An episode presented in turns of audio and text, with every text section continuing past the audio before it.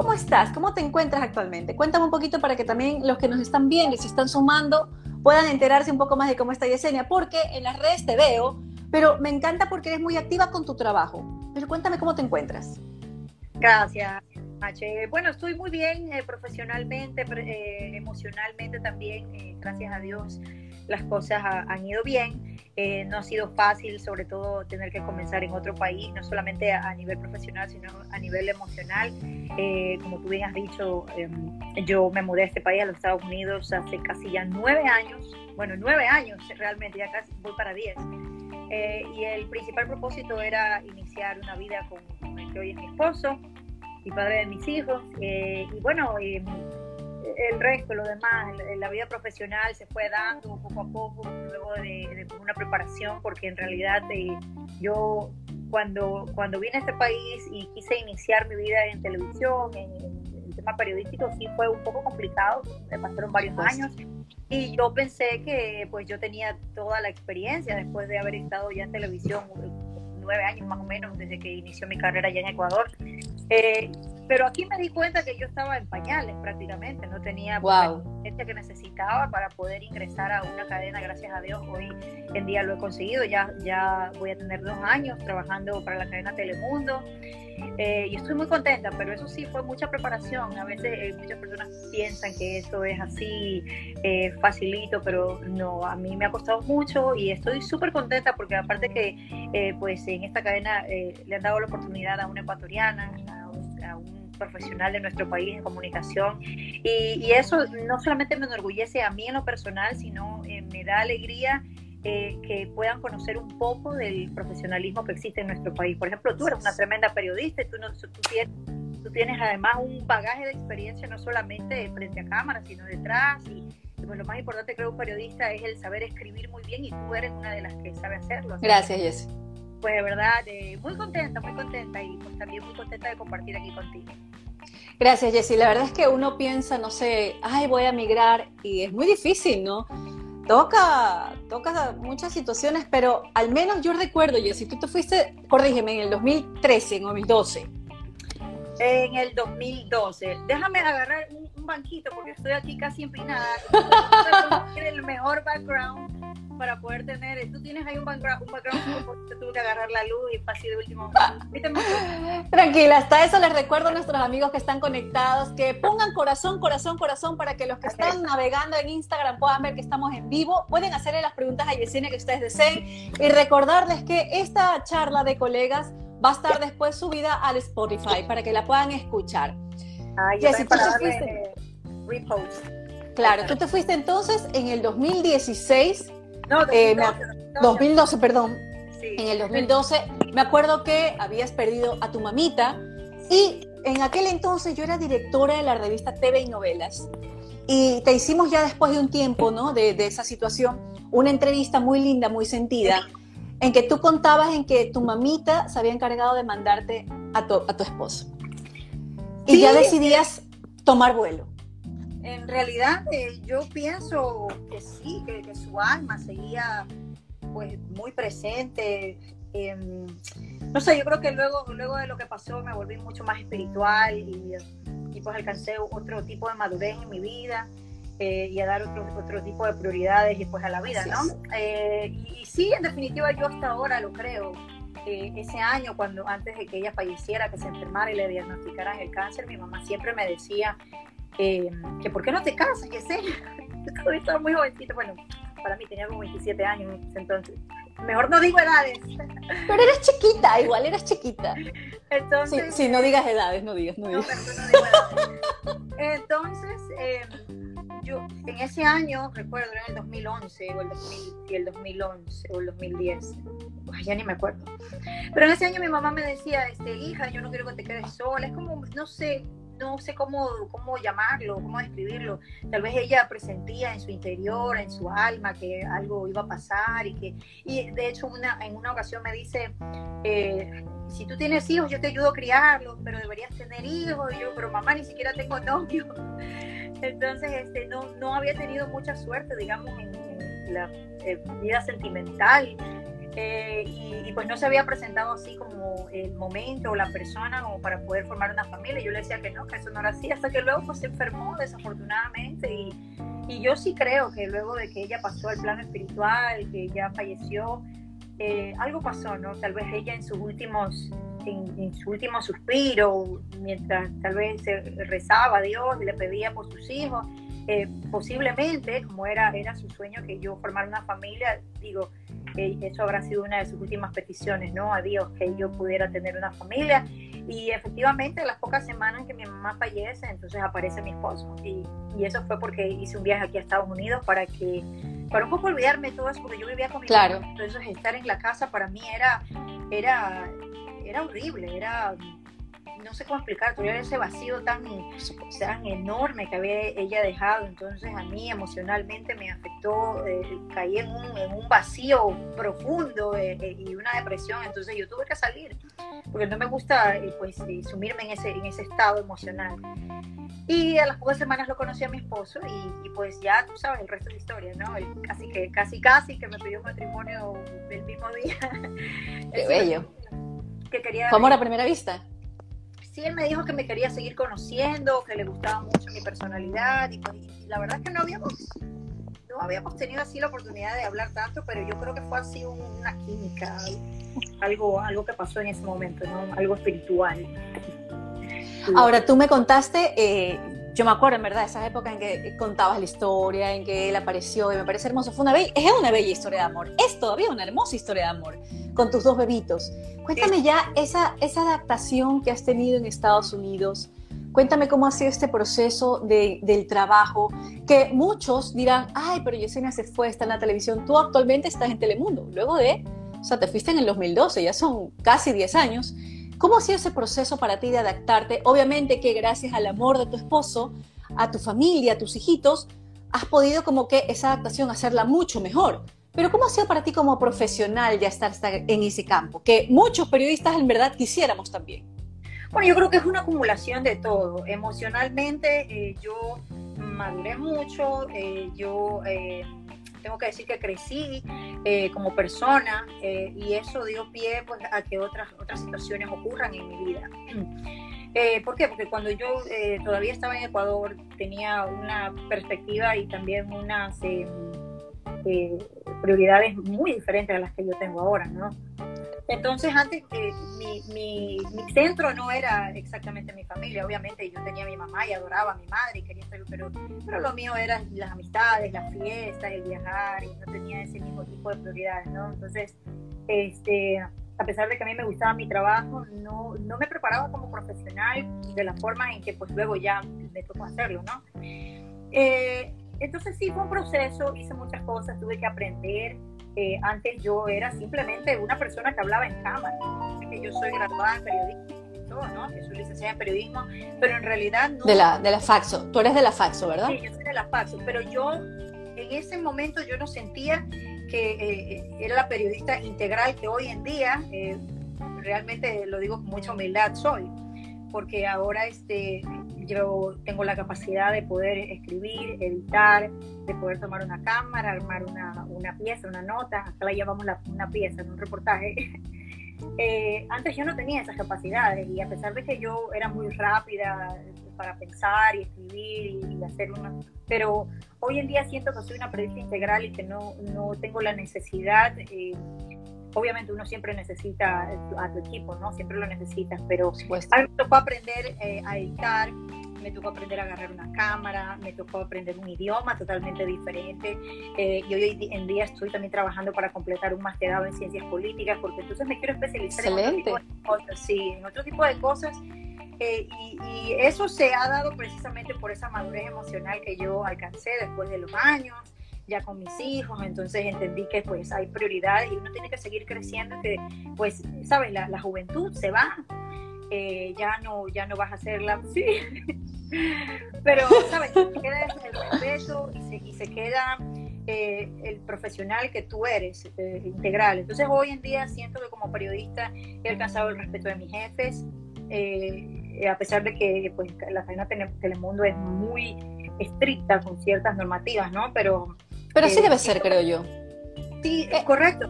Pero a mí me dejan ser. pero me dejan ser y confían en mi trabajo y, me siento una profesional muy satisfecha con y, y, siento que del otro lado, de parte de mis jefes también eh, se sienten contentos con el trabajo. Te sientes valorada, eso es importante. Sí, sí, es algo que yo, eh, y no es por hablar mal de, mis anteriores trabajos, obviamente yo creo que eh, para entonces, cuando yo estaba en, Vamos con todo, como bien dices, eh, no sé, era, era buena, la gente tal vez sentía, yo estaba adaptada para, para el tipo de trabajo que yo estaba realizando en ese momento. Claro.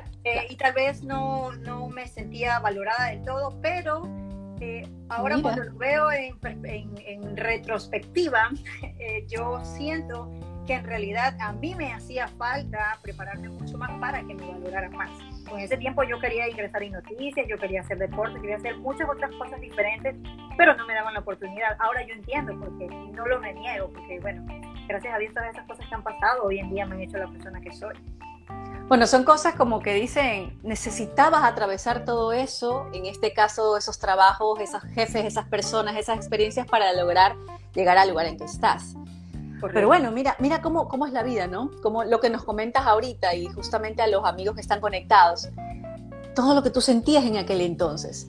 Ahora te encuentras en otro país, eres, estás en pantalla internacional, estás en Telemundo 51, has entrevistado a los vivos, de los de verdad, de verdad, verdadera, en Estados Unidos.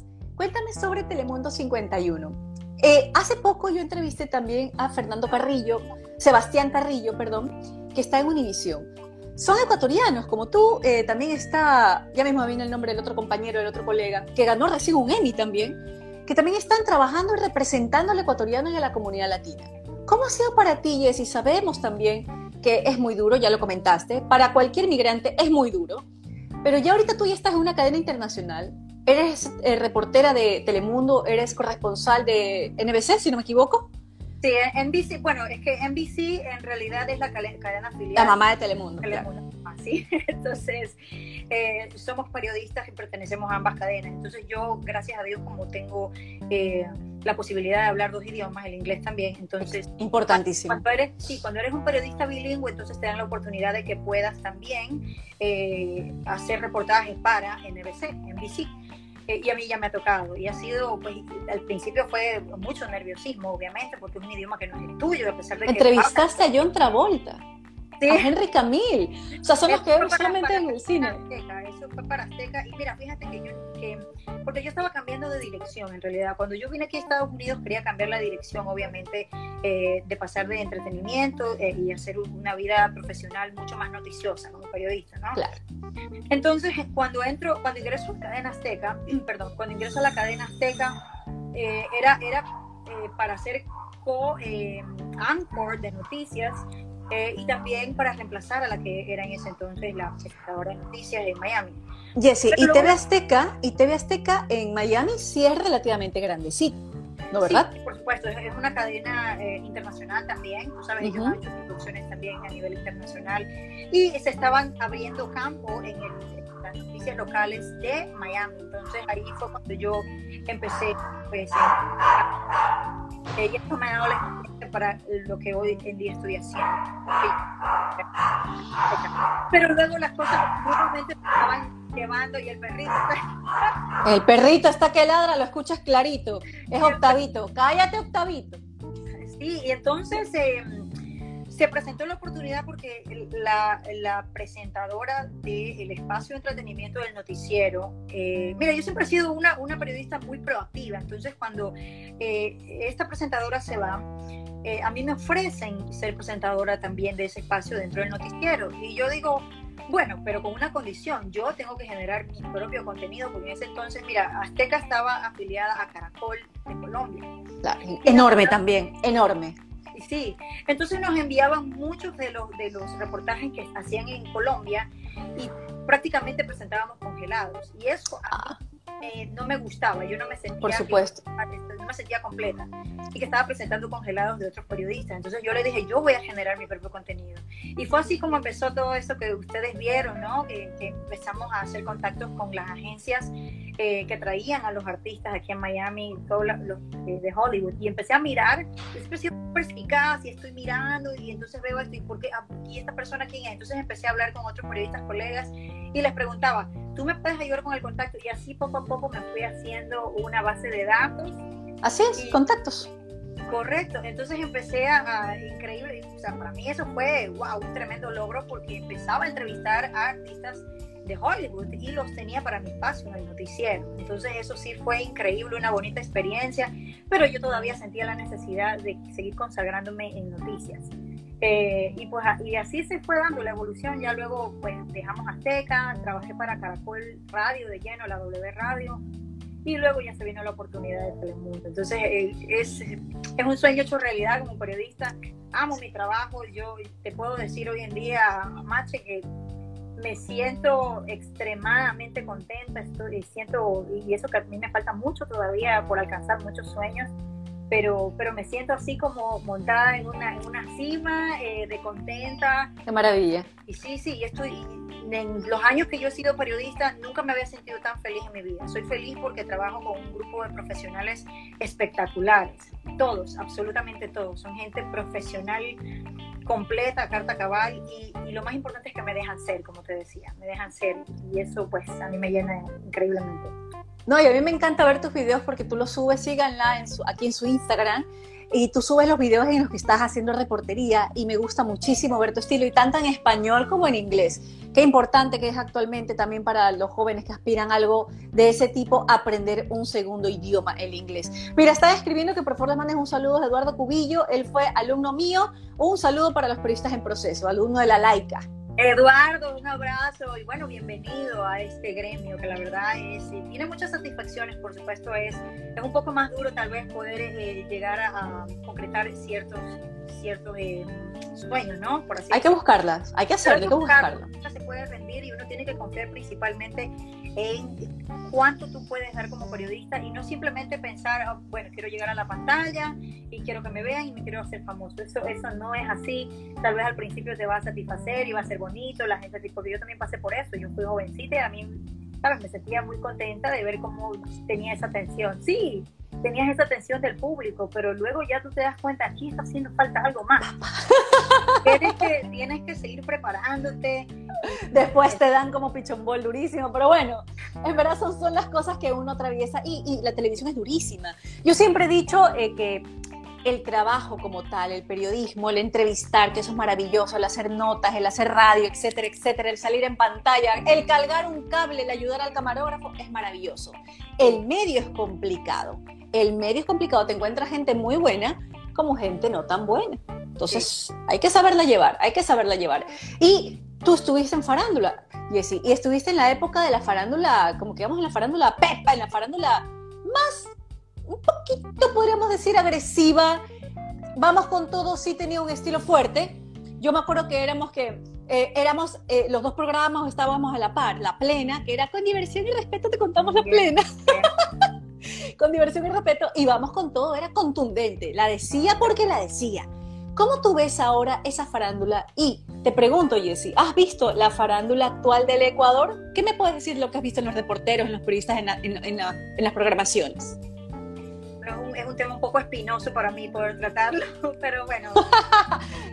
en fin, eh, cuando, cuando yo inicié, obviamente yo estaba con todo el ímpetu de, de hacer eh, de mi trabajo lo mejor que se podía, ¿no? Y obviamente entonces me, me involucré demasiado y tal vez, eh, no sé, hoy en día yo lo, yo lo miro y digo, wow, ojalá que, ¿por qué hice esto? Tal vez no lo hubiera hecho, tal vez. Eh, pero bueno, de todas esas experiencias uno aprende. Así es, así es. Una, fue una época, una época de oro, así, por así decirlo, porque después de todo, vamos, pues todo fue un, un programa pionero, ¿no? En la televisión ecuatoriana. ¿La rompió?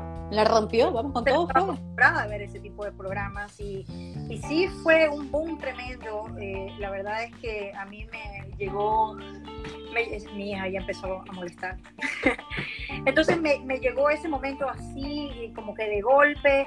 Eh, yo te digo la verdad, yo no he visto los programas hoy en día de farándula, sí veo hoy en, las redes sociales, por ejemplo, y hay, hay muchos comentarios o tal vez este, publicaciones que son realmente muy desatinadas absolutamente desatinadas y... Bueno, los dimes y diretes no se acaban, ¿no? Y me Pero... pongo digo, yo era así, espero que no haya sido yo así. yo era así, yo le pido disculpas a todos aquellos que pude haber herido cualquier susceptibilidad. Eh, pero no sé, yo creo que, que sí se puede hacer... Eh, tipo de, de, programas de entretenimiento, espectáculos, sin tener que herir absolutamente nada a nadie. Eh, se trata de hacer televisión y educar a audiencia, ¿no? Eh, yo no soy exactamente la, más idónea en decirlo porque en su momento obviamente hice este tipo de programas. a mí me hubiera gustado eh, como que volver al pasado otra vez y, poder hacer y aplicar otro tipo de contenidos, lo que fue, vamos con todo, a pesar de, de todo, fue un programa con mucho éxito. Eh, yo creo que sí se puede hacer algo más y que se puede hacer contenido bueno, educativo, que puede ser chispeante, que se puede ser un poco picoso, sí, porque pues al final de cuentas los programas de entretenimiento son así, pero de que se puede hacer algo mejor sin tener que ofender o que... Eh, meterse demasiado en la vida personal, creo que sí se puede, sí se puede lograr y sobre todo pues darle al público algo que lo entretenga y no que lo haga sentir, imagínate, uno ya tiene tantos problemas en el día a día, entonces tienes que escuchar, ay, COVID amiga, estás tosiendo. Oye, estoy así tratando de aguantar, pero se me sale la tos, no sé qué pasó. Amiga, gracias a Dios. Perdón, mil disculpas. No, pero bueno, igualmente ya pasó y, y, tú, tú eres, yo al menos te recuerdo como una gran periodista como menciono, tanto en el estudio como en el campo, que es importantísimo. No solamente hay que quedarnos en una área, hay que tratar de buscar otras, otros, otros campos para trabajar y en el periodismo ya ahora tenemos tanto. Mira ahora periodismo digital, ahora transmitimos a través de un celular. Mira cómo nos entrevistamos tú y yo. ¿Quién iba a decir que nos podíamos entrevistar así? Y bueno, y ahora con la pandemia, imagínate, muchas de las entrevistas que se realizan son precisamente a través de, Zoom u otras plataformas. Entonces, es, eh, no sé, ha evolucionado muchísimo. Eh, hay muchas otras eh, alternativas para poder hacer periodismo. Yo he hecho, imagínate, notas con mi celular y he tenido que agarrar imágenes con mi celular y así he armado un reportaje. Imagínate para, para la televisión hoy en día cómo, cómo se ha desarrollado y cómo ha cambiado tanto, ¿no? Entonces a mí no me extrañaría que pues ya todo, de hecho nosotros ya estamos aplicando eso, el periodismo multimedia, es precisamente eso, ¿no? Que tienes que hacerlo todo, absolutamente todo. Y a mí ya me ha tocado hacerlo varias veces. Eh, así que, pues para todos los periodistas, eso, que, que, sepan que estamos en una era completamente diferente y que tienes que ser integral, eh, saber mucho. Eh, nunca es demasiado, así que tienes que aprender todo lo, lo más humanamente posible para que puedas salir adelante en esta profesión. ¿Cómo ves, Jessy, la comunidad latina entre tus colegas periodistas? ¿Cómo, cómo has percibido ese ambiente? Bueno, es, es maravilloso. yo amo esa diversidad. Me parece espectacular que yo pueda aprender de mis colegas. Por ejemplo, yo tengo colegas cubanos, venezolanos, eh, nicaragüenses, eh, colombianos. Entonces es súper enriquecedor porque tú te encuentras con... Lo estoy hablando ahora a nivel periodístico, ¿no? Eh, es súper enriquecedor para mí porque entonces yo aprendo de ellos y un feedback. Aprendo de ellos, ellos aprenden de mí y así estamos continuamente aprendiendo sobre todo de poder llegar a, las masas y esos públicos que, pues, es la comunidad latina en sí. La comunidad latina, bueno, eh, como te dije, es súper enriquecedor eh, poder encontrarse con estas diferentes culturas. Aquí en Estados Unidos la comunidad latina está creciendo con mucha fuerza. Hay muchos latinos que están ocupando eh, puestos importantísimos dentro del gobierno. aquí mismo en la Florida está el senador Marco Rubio, por ejemplo, es uno de los, de los representantes de, por la Florida.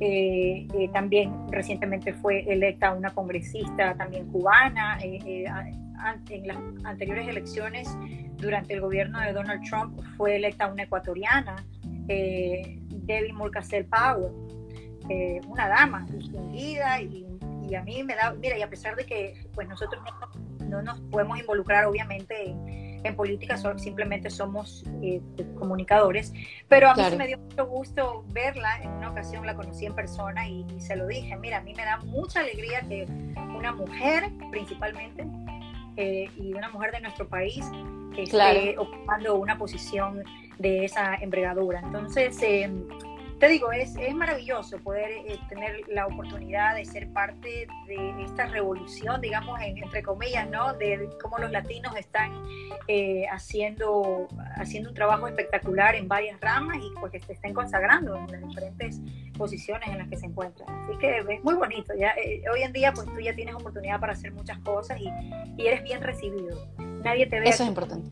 Sí, nadie te ve aquí como por ejemplo, en nuestro país todavía existe mucho regionalismo, el clasismo y la gente eh, pues te mira por el apellido que tienes o por... Mucha xenofobia también actualmente. Xenofobia. Pero aquí tú no ves ese tipo de cosas entre los latinos. Obviamente siempre habrá de todo, ¿no? Pero es bonito que te acepten y nadie esté cuestionando de dónde vienes o cómo eres o cómo te vistes o cómo... Eh, la gente no se está dando cuenta de eso, aquí se está dando cuenta de tu capacidad y eso es lo hermoso que yo destaco de Estados Unidos y pues de, los muchos, eh, las muchas oportunidades que uno puede tener eh, en tantas diferentes ramas. Tú puedes incluso hacerte millonario si quieres, ¿no? Eh, por ejemplo, Jeff Bezos, imagínate, un, un, descendiente de, cubanos, sí, descendiente de cubanos y es uno de los hombres más ricos del mundo. Entonces, pues la comunidad latina está así, ¿no? Está, está pegándole con muchísima fuerza. Tus compañeros, tus compañeros eh, mayoritariamente son entonces latinoamericanos. ¿Tienes algún jefe por ahí estadounidense? Eh, algunos de NBC sí son estadounidenses americanos nacidos aquí en los Estados Unidos. Eh, hay, hay, latinos que son nacidos aquí en los Estados Unidos, pero que obviamente son de latinos. Ah, sí, pero la mayoría de, de, mis jefes en Telemundo son, son hispanos, ¿no? la mayoría de ellos pues son, son cubanos. Ay, yo los adoro, la verdad es que esa es una, es una cultura tan bonita. Ah, a mí me encantan los cubanos y, esa, esa sazón. son muy cálidos, son, muy cálidos. Cálidos, eh, son extremadamente inteligentes. Eh, yo, yo comparto ah, muchas ideas y, me encanta el periodismo de, de Cuba. Entonces, este, es súper enriquecedor. La verdad es que eh, estoy muy contenta de pertenecer a, esta cadena, de verdad, con tanta gente maravillosa y con tantas culturas también allí mezcladas. Es espectacular. ¿Compañeros ecuatorianos tienes? ecuatorianos. Eh, bueno, en Telemundo ah, había otra presentadora que ahora pues está, presentando en otro canal hoy en día, que es hermosa, se llama Yasmina Maracitas, ella también estuvo conmigo en Telemundo 51, ahora creo que está en Mega, eh, es, preciosa y aparte que pues es inteligentísima y está haciendo quedar muy bien al país. Eh, pero dentro de Telemundo hoy en día yo creo que soy la única ecuatoriana, así que imagínate llevando la bandera del Ecuador ahí dentro de Telemundo. Excelente. pero hay otros periodistas ecuatorianos que están en otras cadenas locales de Telemundo, por ejemplo, en, ay, no me acuerdo, creo que en Los Ángeles hay eh, una periodista que se llama Alexandra, ella también ecuatoriana. Eh, en, en, otras cadenas como Univisión está Galo Arellano, está Andrea León, eh, entonces sí es súper bonito porque tú te das cuenta que ya se están abriendo caminos los periodistas. Eh, y a mí me da un orgullo también ver a periodistas allí en el Ecuador ejerciendo y me pongo a pensar, digo, si ellos estuvieran aquí les iría súper bien porque son extraordinarios, son muy buenos, como tú, por ejemplo. a, mí me gusta mucho José Antonio Ruiz, mi amigo, eh, Luis Antonio Ruiz, perdón. Claro. Eh, Juan Carlos Presú, Aispresú, yo no sé cómo Aisprúa, Juan Carlos Aisprúa. Eh, él es buenísimo, Steffi Spin, eh, Liz Valareso, periodistas espectaculares que sin duda alguna si, si algún día deciden internacionalizarse, aunque realmente no lo necesitan, creo que el Ecuador necesita más de esos periodistas que en el plano internacional, pero si algún día deciden hacerlo, eh, incluida tú, yo creo que les va a ir súper bien. Ya voy, espérame. Espérame. Mi querida Jessie, te dio COVID. Cuéntame cómo estás, cómo atravesaste estas semanas. Bueno, tú has estado trabajando. Me imagino que en algún momento de esos por ahí lo pescaste, pero ¿cómo has estado? No, increíblemente no. no, no, fue en el trabajo. En el trabajo, mira, fíjate que nos cuidan muchísimo. Eh, ni, antes, eh, los camarógrafos y los reporteros nos estábamos en el canal y nos íbamos juntos en un solo vehículo. Cuando empezó toda esta situación del COVID, cada uno empezaba a, manejar su propio vehículo. Ok. Aparte de eso, nos eh, dieron mascarillas, eh, todo el equipo de protección, nos dieron eh, micrófonos de largo alcance para poder hacer nuestras entrevistas y muchas de las entrevistas ya ni siquiera se hacían en persona, sino como te decía, a través de Zoom. Claro. Eh, así que a veces había ciertas ruedas de prensa, pero igual, porque aquí pues hay mucho cuidado y, trata, se trata de mantener la distancia social porque así pues lo han establecido las... Así es. Sí, los organismos de salud. Entonces, eh, no, yo no lo pesqué en el, en el, trabajo, lo pesqué por mi hija, porque mi hija va, va a su escuelita, a su, a su guardería, eh, y nosotros recientemente la habíamos cambiado, era una señora que me la cuidaba ella. Y, luego ella empezaba a llorar porque lo veía a su hermano que iba a la escuela y ella no tenía uniforme. Entonces ya. Em, empieza a razonar y mirar y decía, pero yo quiero ir a una escuela. Entonces me dio mucha pena porque ella me lloraba cuando la llevábamos donde la señora. Es una señora maravillosa, pero ella quería ya una escuela. Entonces no tenía ni un mes, creo, yendo a esa escuela. Y ella es como una niñita de tres años, es prácticamente imposible controlarla. Así es, así es, es bebé. La boca, se quitan la mascarilla, es, muy difícil. Así que yo no culpo la guardería porque ellos estaban haciendo un trabajo extraordinario también, pero pues es imposible, prácticamente los niños es, es, es completamente imposible. Y pues tanto ¿Y cómo, cómo ha sido para ti?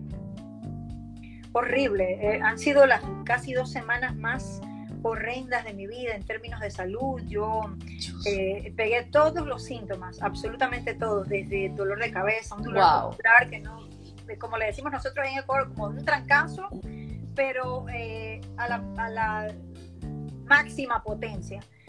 Eh, me, aparte de eso, tenía síntomas como que si estuviera embarazada. Tenía náuseas, ganas de, vomitar, me dolía el estómago. Ah, te dio de todo sí, eh, perdí completamente el apetito, me sentía cansada, pero el dolor de cabeza, mira, eso sí fue lo peor, creo, de lo peor. Hasta hoy yo todavía siento cansancio eh, y hoy amanecí un poco mejor porque hasta ayer incluso tenía náuseas y el dolor de cabeza sentía como que la frente se me partía. Y de hecho yo tengo ciertos, ciertos eh, problemas con, con, la sinusitis y siento que se me, se me ha agravado después del COVID. Eh, porque todavía tengo ese, esa sensación de como si tuviera agua en la frente, eh, como si tuviera líquido en la frente. Em, entonces sí, fueron las dos semanas más horribles, pero mi esposo ah, la tuvo aún peor, eh, tuvo una crisis de tos. Cayeron los dos, wow. cuatro, mis dos hijos y mi Claro. y él eh, a él le, detectaron una neumonía, gracias a Dios fue a tiempo, porque si no, imagínate, hubiera parado en el hospital. Entonces desde ese momento empezamos a cuidarnos mucho más, a tomar muchas más vitaminas. Eh, siento que mi cuerpo está muy debilitado después de estas dos semanas. Eh, he bajado casi 6 libras de, peso. Entonces sí ha sido bien difícil, bien difícil. Y hoy, bueno, estamos ya un poco mejor. Eh, eh, emocionalmente, te digo, esa también es una parte que la gente no, aborda mucho ese tema, pero emocionalmente el COVID también afecta demasiado. A mí me afectó y, entré a una, como se dice en inglés, un dark place, como que una, una forma oscura emocionalmente hablando, porque me sentía deprimida. Eh, parecía que esto no se iba a ir, eh, sentía mi cuerpo muy débil y muchos dolores. y miedo también, pues Jessy, ¿no? Mucho miedo, me imagino. Incertidumbre, correcto, porque Exacto. no sabes qué va a pasar mañana, cuando creías que ya te sentías mejor, eh, al día siguiente era aún peor, entonces eh, hasta ayer yo, yo oraba y rogaba, yo creo que me, me, volví mucho más religiosa y le pedí a Dios, Señor, por favor ayúdame porque ya no puedo más, realmente estoy devastada eh, nunca había sentido un, un, nivel de depresión tan, tan alto, ¿no? tan difícil, tan fuerte. Mi esposo hoy también me confesó que, él, y él no sufre tampoco de esas cosas, ¿no? pero que se había sentido muy deprimido. Eh, mañana la prueba otra vez. Eh, imagínate estar encerrado todos estos días y con los niños enfermos, entonces sí. Así es. Por supuesto que a cualquiera le deprime esa situación, el encierro, la enfermedad, el malestar y aparte todo lo que está pasando en el mundo con esto, ¿no? Sí, no, entonces tú escuchas otros casos, otras personas que desafortunadamente eh, no corrieron la misma suerte que nosotros, ¿no? Eh, pero aún así, esta es una enfermedad que uno no puede bajar la guardia y a, pesar de que... Así es. A pesar de que deje un resultado negativo, tú tienes que mantenerte en chequeos con tu médico porque es una enfermedad inflamatoria que al final eh, puede afectar otros órganos de tu cuerpo y eso es lo que le está pasando a mi esposo con sus pulmones. Entonces una vez que ya terminemos con esto, él, va a hacerse unos estudios más profundos en sus pulmones y yo obviamente voy a tener que llevar a los niños también porque tú no sabes lo que está pasando dentro de tu cuerpo, tú simplemente eh, tienes los síntomas de cómo se manifiesta esta enfermedad, pero no sabes qué es lo que está pasando dentro de ti. Sí, eso es lo que esta, esta enfermedad malvada te deja unas secuelas que no se terminan de conocer cuáles finalmente te dejan, ¿no? Porque cada cuerpo reacciona distinto. Pero vas a ver, Jessy, que todo va a salir mejor, que van a salir airosos, que va a estar, que van a salir bien, bien, bien de este, de este mal, porque en verdad que a todos nos preocupa, ¿no? La situación. Todos esperamos que no nos dé, pero si ya tocó, orar y por supuesto cuidarse muchísimo y vas a ver qué sales. Y ya me imagino que de ahí te alistarás para recibir tu vacuna. Bueno, eh, cuando ya yo entre en el grupo de las personas eh, que pueden recibir la vacuna, yo no sé cómo, es, cómo está en Ecuador, la, cómo están eh, los protocolos. No me hagas hablar. pero aquí... me vacunaré en tres años, creo yo. Ay, bendito, qué pena. Mira, no, pero acá el, el, el proceso es el siguiente. Ahora se les está dando prioridad a las personas de 65 años y los eh, personal de primera línea, que son obviamente médicos, enfermeros y, todos socorristas, eh, policías, fuerzas armadas, son los que están en la primera línea ¿no? de, de la lucha. Mira, mi querida Jessie, un paréntesis. Danilo Parra, mi querido Danilo, él sí, totalmente. ¿Cuántas veces lo entrevistamos? Ahí haciendo de la manito. A ver, Danilo. Ahí en las conversaciones, en los, en los que han entrado, abrazos amigas a los siglos. Amigo, un beso, un abrazo. un beso enorme, mi querido Danilo. Vamos a la gente muy buena, muy honesta. Todos. Eh, todos ellos, y talentosísimos como, como nadie. Sí, en verdad ellos sí son, eran de los que Danilo, una entrevista, venga, che. Danilo, cántanos, venga, che. O sea, ¿para qué? Espectacular. No, yo, beso enorme. a un evento con Danilo, eh, porque ellos están haciendo muchas cosas. Entonces, eh, yo me moría por ir y desafortunadamente por esto del COVID ya tuve que, que, cancelarlo, pero estaba muy contenta y quería ir. Así que, Dani, perdóname, amigo. Y pues ya es una cosa que se me salió a mí de las manos. Se justifica, se justifica. Estás con COVID, tienes que estar guardadita. Bien guardada. Pero ya para la próxima hay que apoyar al talento nacional. Eh, pues y, yo sé que ellos van, eh, tienen, tienen para rato y muchas, muchos éxitos todavía por cosechar, pues son tremendos artistas. Así es, todos ellos, ¿verdad? Un abrazo a todos tus ñaños y a Malena y a tus hijitos. Un abrazo a mi cachita. Mi querida Jessie. Entonces, eh, la vacuna, bueno, esperemos que ya siempre, gracias por tanto cariño, siempre estás en nuestros corazones, tú lo sabes. Mi querida Jessie, entonces la vacuna, bueno, esperemos que ya venga pronto, que ya, porque sí sé cómo es el sistema en Estados Unidos, que hay una lista que están priorizando. Hay gente que espera parada en los centros comerciales para ver si sobran vacunas y se pone la vacuna. Hay, hay una situación, la pero... Está porque mira, eh, las personas están conscientes de la gravedad de esta enfermedad, no es una enfermedad que se puede tomar a la ligera, desafortunadamente hay quienes la han tomado a la ligera. Así es. Cuando se enferman, pues entonces allí eh, se encuentran con una realidad eh, eh, terrible, ¿no? Entonces, estas personas son, son mayormente ancianos, ¿no? 65 años para arriba y, y, están temerosos porque hemos perdido a muchas personas ya con esta enfermedad, ya son millones en el mundo que han muerto y ahora yo lo entiendo porque cuando yo sentí esa debilidad en mi cuerpo, tal vez mi, mi, sistema inmunológico estaba un poco más preparado para poder soportar los síntomas, pero entonces yo me pongo a pensar en nuestro país, cuando recién inició la crisis y mucha gente empezó a morir en las calles, entonces lo hablaba con mi esposo, le digo, ahora entiendo por qué las personas empezaron a morir, porque entonces hubo un colapso en el sistema eh, de médico, de salud, eh, personas que estuvieron esperando y obviamente sentían esa debilidad que yo sentía, que mi cuerpo se me quebraba y me moría, y yo no estaba soportando las calamidades de estar en el sol. no, fue espantoso. Sí. Marzo, abril acá fue, fue de terror. Fue aterrador, correcto. Entonces ahora yo lo entiendo y digo, wow, eh, no me imagino por las cosas que pasaron estas pobres personas que en paz descansen, ¿no? Entonces por ello yo creo que todos tenemos que cuidarnos eh, y, estas personas hacen las filas porque están desesperados y necesitan, y a pesar de que pues está, están trabajando aquí los, los laboratorios para poder abastecer eh, el suministro, eh, y aún así es muy difícil, son, son millones de personas, ¿no? Son... Así es, hay que cuidarse y en verdad no tomemos a la ligera de que porque no me va a dar o porque me creo jovencito, no me da, te da. Hay que cuidarse muchísimo, te da. Jessy. En redes sociales un actor que falleció. bueno, yo no, yo no lo conocía porque yo no veo telenovelas, pero sabes, tú ves en las redes sociales y entonces te encuentras con la noticia, actor de 45 años. Y, entonces te golpea, dices, wow. Exacto, ya los, los treintañeros están enfermando, hay que tener mucho cuidado. Bueno, yo ni digo, porque ya yo, yo ya me cuido como si tuviera 70 años, ¿no? Ah, pero es que la, la Pero ya no sabemos. Esta, esta enfermedad no discrimina. Exacto. Que le da. Así es. Mi querida Jessie, ¿volverás a Ecuador en algún momento? Mira, ¿Está entre tus planes lejanos, cercanos? Yo amo Ecuador y por mí fuera yo iría todo. Recientemente estuve en octubre en, Ecuador y fue lindo. Yo no digo mucho porque, mira, te digo la verdad, y hoy en día, eh, y me perdonan, de verdad que no es por hablar mal de mi país, yo adoro Ecuador, de verdad, quisiera retirarme mejor pero he entrado en un, estado de nerviosismo por la situación actual de violencia que está viviendo el país. Entonces me pongo a pensar en, mi integridad, en la de mis hijos, mi seguridad. Eh, entonces sí, sí me da mucha pena. Yo espero que de verdad ahora que estamos en épocas de decidir el futuro de, pues, nuestros gobernantes, ¿no? Eh, ojalá que, sea alguien que ponga atención sobre todo a eso, ¿no? Y que, que haga del país algo más seguro. Así es, es lo que todos pedimos. Hoy estaba mirando en el, en el Instagram de Paul Tutibén, que le mando un saludo, eh, a un periodista en plena transmisión y le estaban robando. Es increíble, o sea, estamos a merced de los... De los no, está tremendo.